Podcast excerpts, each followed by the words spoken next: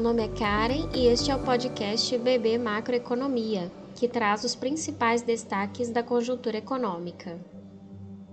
Mais de 60 países elevaram a taxa de juros nesse ano em um movimento para conter a alta dos preços, que atingiu patamares historicamente elevados.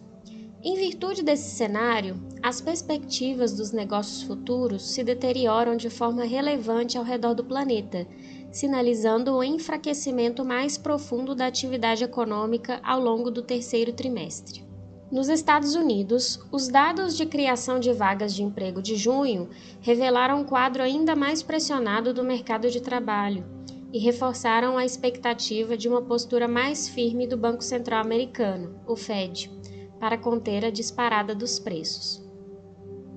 Além disso, a inflação na maior economia do mundo avançou 9,1% em junho, em termos interanuais, e atingiu a maior variação desde novembro de 1981,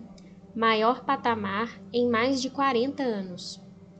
Lembrando que essa inflação é fruto de fatores como demanda do consumidor resiliente, mercado de trabalho apertado, estresse na cadeia de suprimentos e pressão de commodities por conta do contínuo conflito entre Rússia e Ucrânia. Diante desse quadro, o Banco do Brasil espera que o Fed continue o processo de elevação da taxa de juros na reunião de julho, com mais 75 pontos base, e descida por mais três altas ao longo do segundo semestre, de forma que os juros encerrem o ano em 3,5%.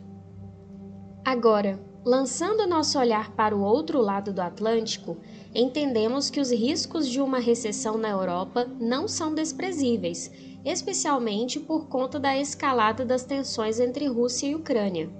Nossa perspectiva é de que o conflito se mantenha ao longo do segundo semestre inclusive com a possibilidade de impasses mais violentos nas regiões em disputa no leste e no sul ucranianos. Em relação à China, nosso maior parceiro comercial, os dados recentes mostram uma recuperação da atividade econômica em meio à flexibilização do lockdown em grandes cidades, que trouxe um impacto positivo sobre os pequenos negócios e contribuiu para o mercado de ações. Quanto aos efeitos dos estímulos à economia chinesa previstos para o segundo semestre, destacamos que ainda se mostram incertos, pois além de não poder descartar novas medidas de fechamento para a China nos próximos meses, diante da manutenção da política Covid-0, seguem as incertezas em torno da crise imobiliária no país. Já no Brasil, as revisões altistas para o crescimento do PIB de 2022 parecem caminhar na contramão das projeções de menor crescimento mundial. A resiliência da atividade econômica, materializada nas pesquisas do IBGE, na recuperação do mercado de trabalho e nos indicadores de confiança, explicam as recentes revisões para cima no número do PIB deste ano. Por outro lado, Embora se observe os impactos positivos das medidas de incremento da renda e de estímulo ao consumo, ainda permanecem as influências negativas vindas de juros e inflação em patamares mais elevados, o que eleva os custos de crédito e diminuem a renda real disponível das famílias. Na primeira metade do ano, além das medidas de estímulo ao consumo, a dinâmica de normalização da economia acabou se refletindo em bons desempenhos da indústria, do comércio e dos serviços. O setor industrial apresentou seu quarto resultado positivo em maio, em 0,3% dessazonalizado. Agora, as vendas no varejo restrito, por sua vez, cresceram 0,1% na margem dessazonalizada em maio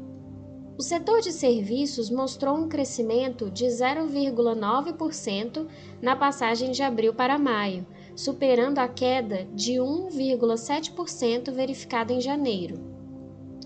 A rigor, as informações já divulgadas, incluindo dados proprietários do banco, as pesquisas do IBGE, indicadores antecedentes e dados de confiança, sugerem que o segundo trimestre cujo resultado só será conhecido no início do mês de setembro, terá uma dinâmica muito parecida com o que observamos nos três primeiros meses do ano. Para o segundo semestre, inicialmente, nossas projeções refletiam um ambiente econômico marcado pelo impacto defasado da política monetária, pela normalização do segmento de serviços e pela ausência dos estímulos ao consumo, como antecipação de 13º salário e autorizações de saques do FGTS. Contudo, com a aprovação da PEC do estado de emergência, uma nova rodada de medidas de estímulos ao consumo terá desdobramentos não desprezíveis sobre o PIB do restante do ano.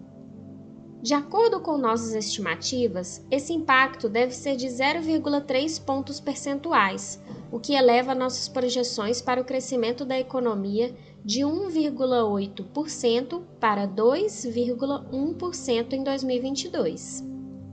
Para 2023, esperamos uma expansão de 0,5% do PIB.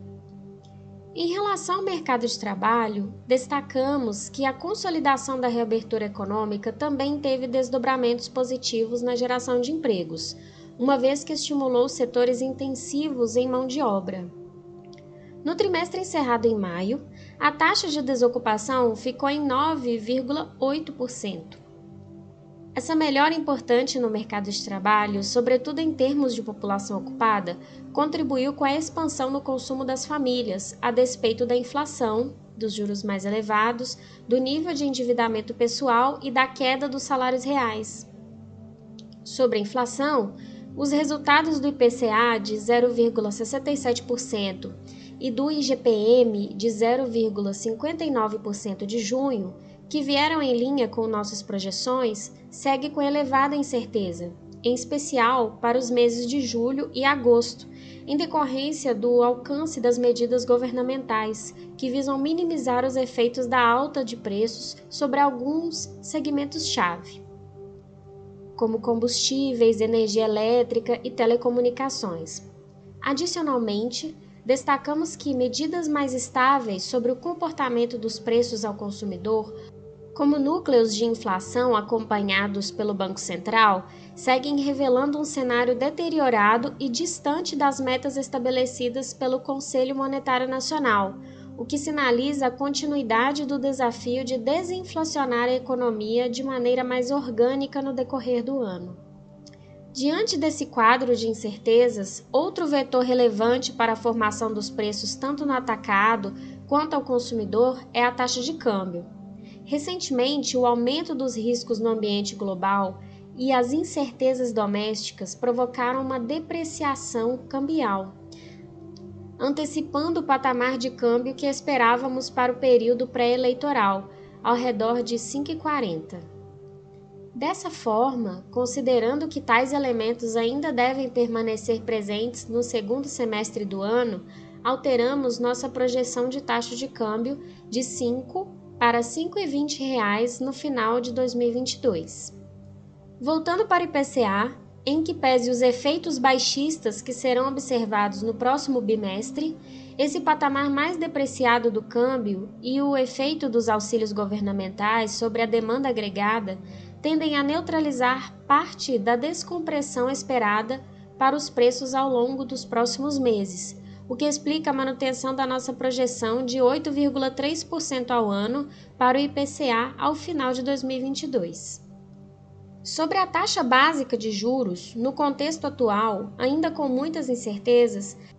entendemos que o Copom fará sua última alta do atual ciclo de aumento dos juros na reunião de agosto, quando a Selic alcançará 13,75% ao ano,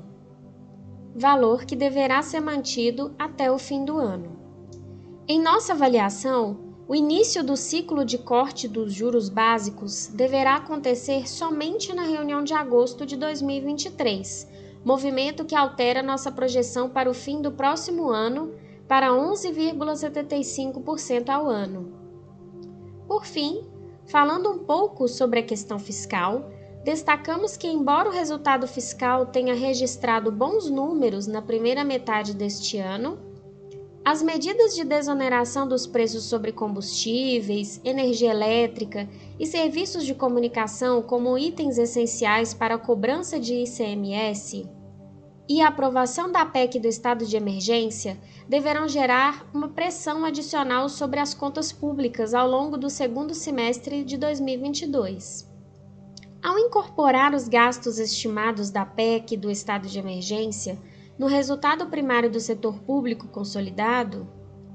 esperamos um superávit de 0,2% do PIB para 2022 e déficit de 0,4% do PIB para 2023. Por outro lado, mesmo com o aumento da taxa básica de juros e o consequente aumento do pagamento de juros da dívida pública, a inflação elevada e a melhor expectativa para o crescimento da atividade econômica deste ano deverão fazer com que a relação dívida-PIB melhore em relação ao ano passado fazendo com que a dívida bruta do governo geral encerre este ano com 79,3% do PIB. Para o próximo ano, a manutenção da taxa Selic em dois dígitos e a menor expectativa de crescimento da atividade deverá fazer com que essa relação atinja 83,3% do PIB, gerando um novo aperto nas contas públicas. Finalizamos aqui o nosso panorama sobre o ambiente macroeconômico. Lembramos que as informações refletem apenas expectativas e por isso a instituição não se responsabiliza por perdas financeiras.